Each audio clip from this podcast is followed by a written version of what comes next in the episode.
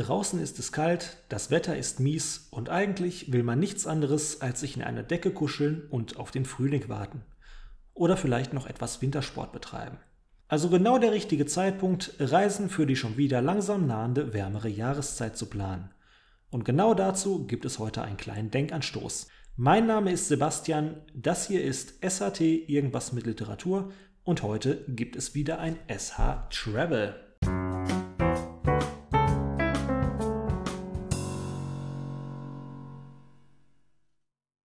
Beim letzten SH Travel habe ich euch eine Insel vorgestellt, dieses Mal gibt es eine Städtereise.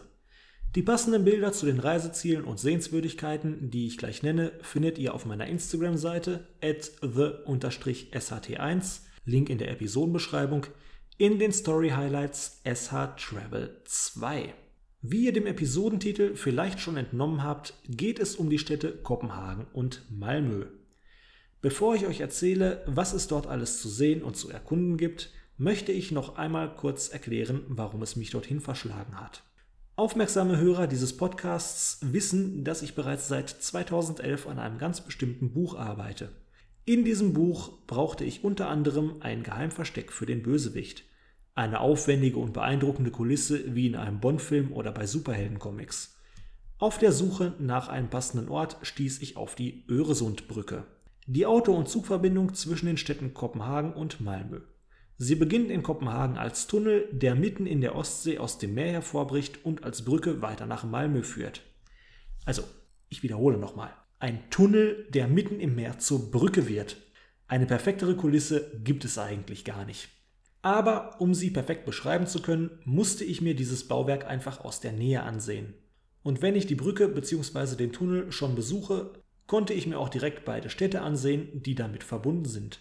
Dabei hatte ich ein Hotel in Kopenhagen und habe an dem Tag, an dem ich die Brücke überquert habe, Malmö als Tagesausflug erkundet. Deswegen beginnen wir auch mit der Stadt Malmö. Also eigentlich mit der Öresundbrücke, denn die müsst ihr ohnehin überqueren, um von Kopenhagen nach Malmö zu kommen. Und dieses architektonische Meisterwerk solltet ihr auf jeden Fall ganz bewusst genießen, denn, ich sag's noch einmal, es ist ein Tunnel, der mitten im Meer zur Brücke wird. Oder andersrum, je nach Fahrtrichtung. Die Überfahrt mit dem Auto ist allerdings kostenpflichtig. In Malmö selbst haben wir dann in der Nähe des Pildamsparks unser Auto abgestellt und die Stadt zu Fuß erkundet. Äh, ich übernehme übrigens für die Aussprache der Sehenswürdigkeiten keinerlei Gewährleistung, aber äh, in der Episodenbeschreibung findet ihr auch alle Hotspots noch einmal ausgeschrieben. Das heißt, das Geschriebene könnt ihr im Zweifel ins Navi eingeben, dann kommt ihr auf jeden Fall zum Ziel. Los ging es für uns dann auch tatsächlich im Bildamspark, der neben den klassischen Grün- und Wasserflächen und einem Wasserspiel in Form mehrerer Fontänen auch einen ganz ansehnlichen Wasserturm zu bieten hat, in dem gelegentlich Kunstausstellungen stattfinden. Noch nicht so wahnsinnig spektakulär, aber allemal ein gutes Fotomotiv und wir fangen ja auch gerade erst an. Von dort aus ging es auf dem Weg zum nächsten Ziel an der St. Johanneskirche vorbei, in die man, wenn sie offen ist, bei der Gelegenheit einen kurzen Blick werfen sollte. Unser eigentliches Ziel war allerdings eine andere Kirche, nämlich die St. Paul's Church.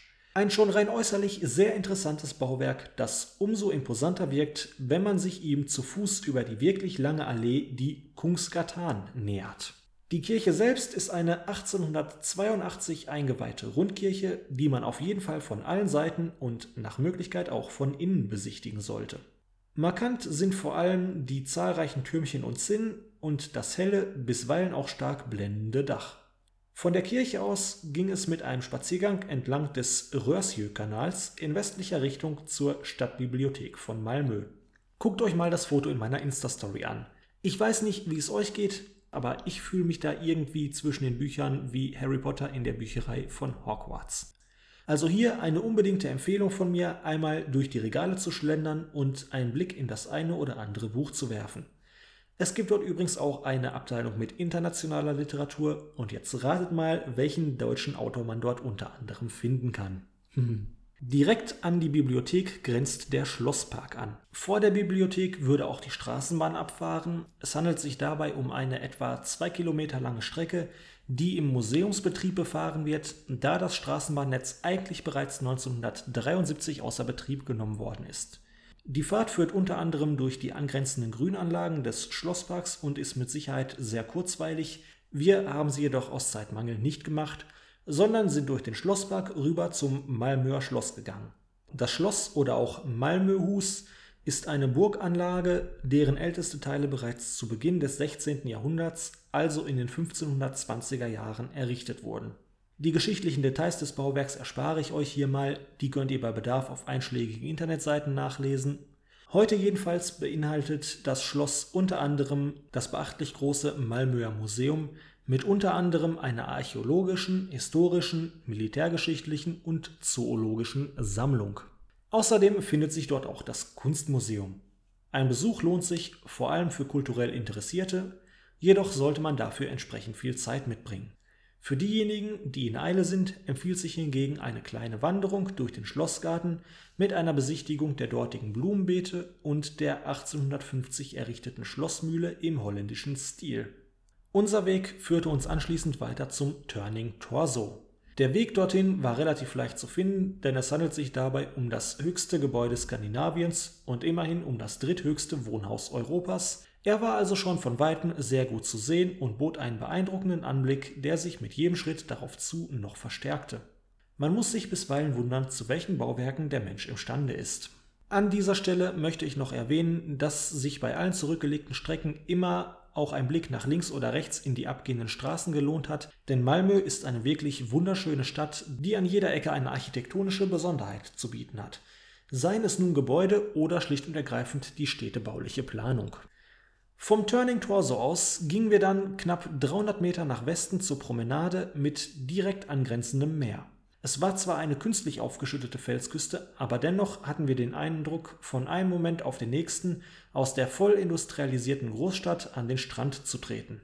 Es war Mittagszeit und mehrere hundert, meist junge Menschen nutzten die Gelegenheit, sich hier im Wasser etwas abzukühlen, eine Runde zu schwimmen oder einfach in der Sonne zu liegen und sich zu bräunen. Wir nutzten die nette Atmosphäre, um bei einem der zahlreichen Gastronomiebetriebe einzukehren, aber Vorsicht, es handelt sich hier vermutlich um den kulinarisch teuersten Sektor der Stadt. Nach der Stärkung zog es uns zum nur ein kleines Stück weiter südwestlich gelegenen Stadtstrand, dem Riebersborg-Strand, wo wir auch ein wenig im Wasser planschten. Damit endete unser Tag in Kopenhagen dann auch schon fast wieder. Wir begaben uns erneut zu Fuß zurück zum Auto und fuhren noch ein Stück südlich aus der Stadt heraus nach Klangshamen, wo wir von einem Steg aus noch einmal den Blick auf die Öresundbrücke genossen, die wir anschließend auch wieder zurück nach Kopenhagen befuhren. Demnach ist meine Führung durch Malmö hiermit abgeschlossen und wir widmen uns nun der Stadt Kopenhagen. Hier empfehle ich zunächst ein Tages- oder auch Mehrtagesticket für den öffentlichen Nahverkehr zu kaufen, um gelegentliche Fußwege zu sparen und um die Wassertaxis nutzen zu können. Zum einen, um einige Ziele, die ich gleich noch nennen werde, zu erreichen, zum anderen aber auch einfach so, um bei einer kleinen Bootsfahrt durch den Kanal mitten durch die Stadt zu entspannen. Los geht es in Kopenhagen ziemlich zentral mit der Christiansburg. Hier sollte man nicht nur die Außenfassade bewundern, sondern auch unbedingt einen Blick ins Innere werfen. Nicht nur, weil sich darin der Sitz des dänischen Parlaments befindet, sondern auch wegen der darunterliegenden Ruinen. Danach solltet ihr noch einen Blick in den Innenhof wagen, wo sich auch der königliche Reitstall befindet. Mann, ich habe noch nie so royale Pferdeäpfel gerochen. Kleiner Scherz am Rande. Von dort aus geht es weiter zum Schloss Amalienburg, dem Sitz der dänischen Königsfamilie. Anhand der Beflaggung der Gebäude lässt sich übrigens erkennen, ob die Regenten gerade vor Ort sind. Ich empfehle, so gegen 11.45 Uhr auf dem zentralen Burgplatz anwesend zu sein um den Wachwechsel im vollen Umfang miterleben zu können. Da laufen dann zahlreiche Uniformierte Informationen rum, hampeln ein wenig durch die Gegend, machen ihr Trara und verschwinden dann wieder. Den Burgplatz verlasst ihr dann in östlicher Richtung zum Amalienhafen. Dort gibt es einen netten Brunnen und einen guten Ausblick auf die gegenüberliegende königliche dänische Oper. Eine Überfahrt mit dem Wassertaxi ist auch möglich, folgt in meinem Reiseplan allerdings erst zu einem späteren Zeitpunkt. Ich empfehle hingegen, von dort aus zurück durch die Amalienburg zu der direkt östlich davon gelegenen Frederikskirche zu gehen. Diese ist vor allem durch die erste Staffel der Serie Countdown Kopenhagen bekannt.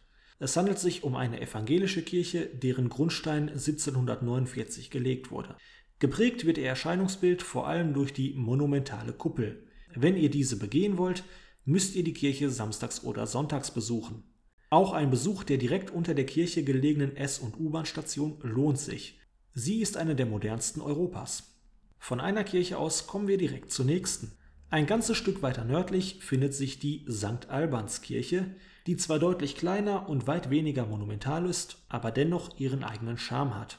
Direkt dahinter bzw. daneben liegt der Gefion-Brunnen. Interessanter Fakt, der Brunnen wurde zum größten Teil von der Karlsberg Stiftung der Karlsberg Brauerei gestiftet. Vom Gefion-Brunnen aus seht ihr bereits das Kastell von Kopenhagen, dem ihr auf jeden Fall auch einen Besuch abstatten solltet. Das könnt ihr entweder direkt nach der Besichtigung des Brunnens machen oder nach einem vorherigen Abstecher zur kleinen Meerjungfrau, dem Wahrzeichen der Stadt. Die kleine Meerjungfrau liegt noch einmal 375 Meter weiter nördlich. Ein kurzer Spaziergang entlang der Hafenpromenade und schon ist man da. Aber beachtet die folgenden zwei Hinweise. Erstens, wenn ihr ein Foto mit der Dame machen wollt, nehmt euch viel Zeit mit, denn es kann sein, dass ihr euch hinter Reisegruppen im mittleren zweistelligen Bereich anstellen müsst. Zweitens, der Name ist Programm. Die kleine Meerjungfrau zeichnet sich nicht gerade durch ihre kolossale Größe aus, also bitte nicht enttäuscht sein. Wenn ihr das Kastell noch ein Stück weiter umrundet, kommt ihr zur Friedensstatue der Peace Statue Angel of Langelin, einem Monument zum Gedenken an die Seefahrer, die im Ersten Weltkrieg ihr Leben verloren haben. Von dort aus könnt ihr noch einmal 400 Meter weiter nördlich die genetisch veränderte kleine Meerjungfrau sehen. Eine Figur von derselben Größe wie ihre Schwester, nur etwas deformierter. Aber ganz ehrlich, das lohnt sich nicht. Stattdessen könnt ihr durch den Hintereingang das Kastell betreten. Im Inneren des Kastells gibt es diverse Anlaufstellen, denen ihr eure Aufmerksamkeit widmen solltet. Exemplarisch nenne ich hier nur mal die Kastellkirche und das Kommandantenhaus. Auch ein Rundgang über den sternförmigen Wehrgraben solltet ihr machen. Wenn ihr dann das Kastell durch den Haupteingang wieder verlassen habt, dürfte sich der erste Tag auch schon langsam dem Ende neigen. Als Abendprogramm empfehle ich einen Besuch des Vergnügungsparks Tivoli oder ein Eintauchen in das Kopenhagener Nachtleben. Doch Vorsicht, das kann ungeahnte Folgen haben. Welche könnt ihr in einem meiner nächsten Bücher nachlesen. Geplante Veröffentlichung 2026. Neuer Tag, neues Glück. Der zweite Tag beginnt mit einem Besuch der Königlich Dänischen Oper. Auch wenn ihr dort keine Darbietung besucht, so lohnt sich doch zumindest ein Besuch der künstlich angelegten Insel. Am besten legt ihr den Hinweg zu Fuß zurück und überquert die zahlreichen Brücken östlich des Kanals. Von der Oper aus könnt ihr auch noch über weitere Brücken ein Stück weiter nach Norden gehen und einen Blick auf den Marinehafen werfen, wo meist auch das eine oder andere bewaffnete Schiff ankert. Anschließend geht es mit dem Wassertaxi über den Kanal nach New Haven. Die farbenfrohe Häuserfront auf der Nordseite kennt ihr bestimmt von zahlreichen Postkarten. Sie ist eines der Wahrzeichen der Stadt. Auch dort gibt es dann wieder zahlreiche Restaurationsbetriebe. Ich empfehle jedoch einen Hotdog am Stand ganz am Ende des Hafens zu nehmen. Liegt eh auf dem Weg. Und wo wir schon gerade beim Essen sind, ihr solltet auf jeden Fall auch einmal ein Smörebröt probieren, wenn ihr schon in Kopenhagen seid. Ja, ich weiß schon, Smörebröt, Smörebröt, röm, röm, röm, röm. Grüße an Otto. Nichtsdestotrotz ist es die kulinarische Spezialität der Region, vergleichbar etwa mit dem Wiener Schnitzel oder den Thüringer Klößen. Im Prinzip handelt es sich um ein sehr aufwendig belegtes Butterbrot, aber je nach Preisklasse und Belag kann es durchaus eine vollwertige Mahlzeit ersetzen. Das Smörebröt wird traditionell von der Smörebrötsjungfru, also der Butterbrotjungfer, zubereitet. Die ist vergleichbar mit der Kaltmamsel. So, genug komische Begriffe platziert. Von New Haven aus geht es westlich weiter in Richtung Königsgarten und Botanischem Garten. Eine große im Stadtgebiet angelegte Parkfläche, in deren Mitte sich das Schloss Rosenborg befindet. Wenn ihr gegen 11.30 Uhr hier seid, dann schaut vom Schloss aus mal rüber zur Liv Gardens Kaserne.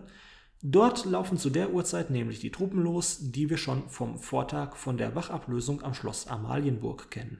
Ebenfalls im Park befindet sich die Universität sowie zwei Museen, nämlich das Geologische Museum und das Staatliche Kunstmuseum. Auch immer ein Besuch wert. Als letzten Punkt auf meiner Liste habe ich noch ein Schmankerl für unsere Kirchenfreunde, nämlich die Ternby-Kirche. Relativ unspektakulär, ziemlich klein, aber dennoch recht urig. Abseits dessen, wenn ihr noch Zeit totzuschlagen habt, kann ich noch einen Besuch des Nationalen Aquariums empfehlen. Architektonisch durchaus interessant und mit vielen Fischen drin. Von dort aus sieht man übrigens dann auch wieder die Öresundbrücke.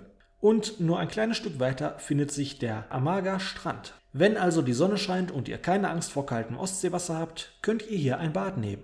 Und wenn es nur ein Sonnenbad ist. Damit endet das heutige SH Travel auch schon wieder. Ich erinnere noch einmal, die Bilder zu den genannten Orten findet ihr auf meiner Instagram-Seite at the-sht1 in den Story Highlights. Einen passenden Link findet ihr auch in der Episodenbeschreibung und wenn ihr schon da seid, lasst gerne ein Abo und ein Gefällt mir da. Nächstes Mal gibt es wieder einen Text und mal schauen, was dann danach kommt. Falls ihr noch ein gutes Buch für die Reise braucht, findet ihr in der Episodenbeschreibung Amazon und Thalia-Link zu meinem Buch Schauermärchen, das man sehr gut auf der Reise lesen kann. Selbstverständlich auch als E-Book erhältlich. Und wenn ihr einen pubertären Humor habt, kann ich euch auch mein anderes Buch Schamlos empfehlen. Bis dahin, gute Reise, gute Besserung, wir hören uns beim nächsten Mal wieder.